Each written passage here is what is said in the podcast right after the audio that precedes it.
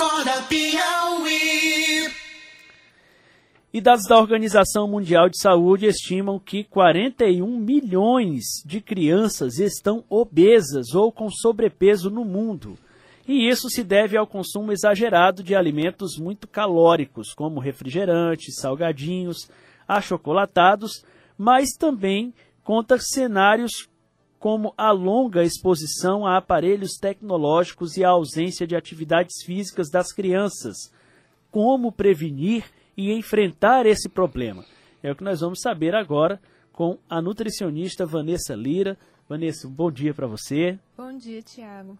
É, é, realmente essa, essa, esse, esse aspecto mais sedentário relacionado a aparelhos tecnológicos como o celular é, comprovadamente estão influenciando nesse aumento da obesidade infantil? Sim, o que a gente pode observar são que as crianças estão cada vez mais à frente de aparelhos eletrônicos, né? tablets, computadores, celulares, e deixando as atividades que gastam mais energia. Então, antes nós vimos que as crianças saíam para brincar, correr, pular, jogar, andar de bicicleta, e por causa da nossa modernização, né, da atualidade, elas estão ficando mais em casa e passando muito tempo na frente desses aparelhos eletrônicos. O, os pais não, não estão atentando para isso? Acredito que eles estão atentos sim, mas é uma mudança mesmo no nosso panorama de como as crianças estão se comportando hoje em dia. Qual seria a alternativa? O que fazer? É, eu, eu pergunto em termos de correção ou de adequação da dieta para esse novo comportamento? A família influencia muito no comportamento alimentar de uma criança. Então, a criança ela copia o que os pais fazem. Se os pais mostram uma alimentação que é mais variada, colorida, saudável, elas vão acabar por copiar essa alimentação. Mas caso contrário, se os pais mostram uma alimentação que seja monótona, uma alimentação que seja prática, também por causa do dia a dia, que está sendo cada vez mais corrido para os pais. Então, a opção vem ser o quê? Uma alimentação mais prática, que já esteja pronta e normalmente essa alimentação ela é muito calórica, rica em gorduras, açúcares e acaba sendo a primeira opção a dar para a criança que se agrava na medida em que ele não tem essa atividade, já que esse ritmo moderno também leva à ociosidade, acomodação, no caso que a senhora estava falando, o uso de, de equipamentos eletrônicos. Isso, exatamente. Então, fora essa, essa questão né, do, do tempo à frente dos aparelhos eletrônicos e o menor gasto energético, ainda tem a qualidade da alimentação que também está sendo é, prejudicial hoje à saúde da criança. Como é que as escolas têm trabalhado isso? Já existem alguns projetos de lei com relação à alimentação nas escolas. Então, é, minimizar os alimentos que são mais prejudiciais, bebidas açucaradas, como refrigerantes, os salgados fritos, e a obrigatoriedade da escola colocar opções saudáveis. Também está sendo visto isso. A gente chega a, chegou a ter no, a um pouco mais de uma década uma leitura, principalmente de países como os Estados Unidos, de que a obesidade era um fenômeno relacionado às classes de menos poder, né? Ah, os mais ricos poderiam comer melhor, é, buscar um tempo para exercício e coisas desse tipo.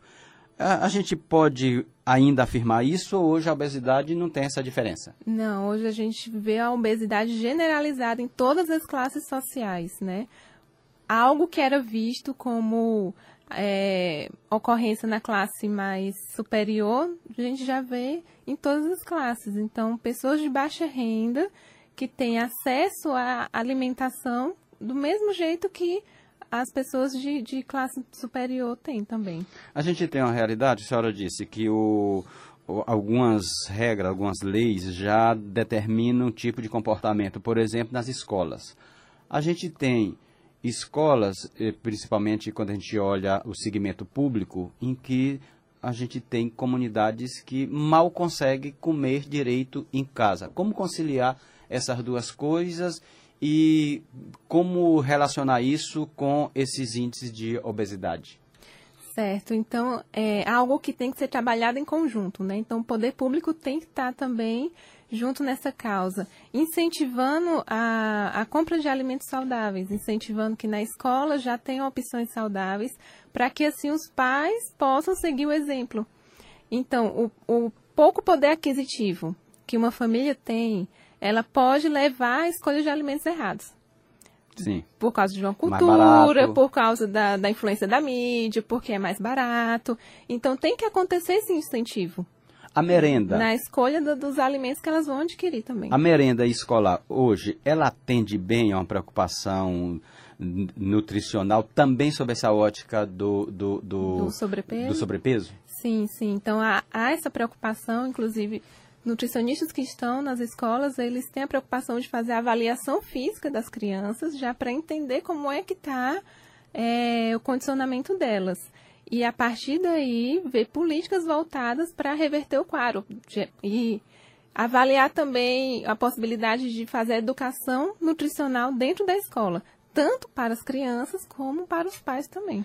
Ah, há situações em que a, a, a questão é, visual da criança também esconde problemas. Às vezes ela não é tão gordinha, tão cheinha, mas já apresenta taxas é, é, alteradas de forma que caracterize uma preocupação.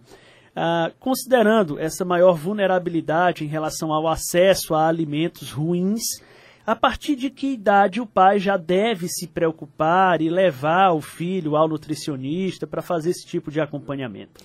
Ótimo. É, a partir dos seis meses de idade, a criança já começa a fase de introdução alimentar, ou seja, ela sai do aleitamento materno exclusivo e já é apresentado para ela diversos tipos de alimento, frutas, a papa salgada, de verduras. Então, é nessa fase que já tem que ocorrer a preocupação dos pais em oferecer alimentos que sejam saudáveis. Evitar oferecer alimentos açucarados, evitar oferecer alimentos gordurosos, para que assim a criança crie um paladar que tenha maior aceitação para os alimentos saudáveis, são as frutas e verduras. A- gente vê algumas discussões tipo dieta vegana, né? Que normalmente se diz, não dá para quem não tem dinheiro não consegue manter uma dieta vegana. Esse tipo de discussão havia com a própria comida saudável, não, não vegana, vamos dizer assim. A gente pode dizer que qualquer um pode comer saudável sem gastar mais? Sim, a alimentação saudável, ela é vista como cara, realmente, né? Então tem essa discussão até mesmo dentro do, do veganismo de que a alimentação é mais cara. No entanto, se a gente for realmente analisar a alimentação saudável, ela está em todos os lugares. É uma alimentação que é de fácil acesso, é uma alimentação que você pode conseguir até mesmo plantando no quintal de casa. Então não tem como justificar que é uma alimentação mais cara, sendo que ela é minimamente, ela não é tão processada, ela não passa por um processo de industrialização tão grande e não tem um marketing tão grande, né, em cima desses alimentos.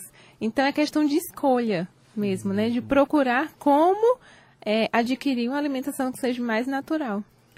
Bom, é, tomando por base alimentos assim do, do dia a dia, o que que normalmente a criança consome e que pode sendo feita uma substituição, até mesmo gradual, para ir inserindo, quando não se há essa cultura desde pequeno, alguns alimentos que sejam mais benéficos para a saúde. Ok, então uma criança que já está habituada a lanchar todos os dias ou está inserida de alguma forma na alimentação dela, o achocolatado, que é riquíssimo em açúcar, né, ele já pode ser substituído por um chocolate meio amargo, para já ir acostumando o paladar da criança a um sabor menos doce. Os refrigerantes podem ser substituídos pelo suco natural, gradualmente, sendo apresentado um sabor de cada vez.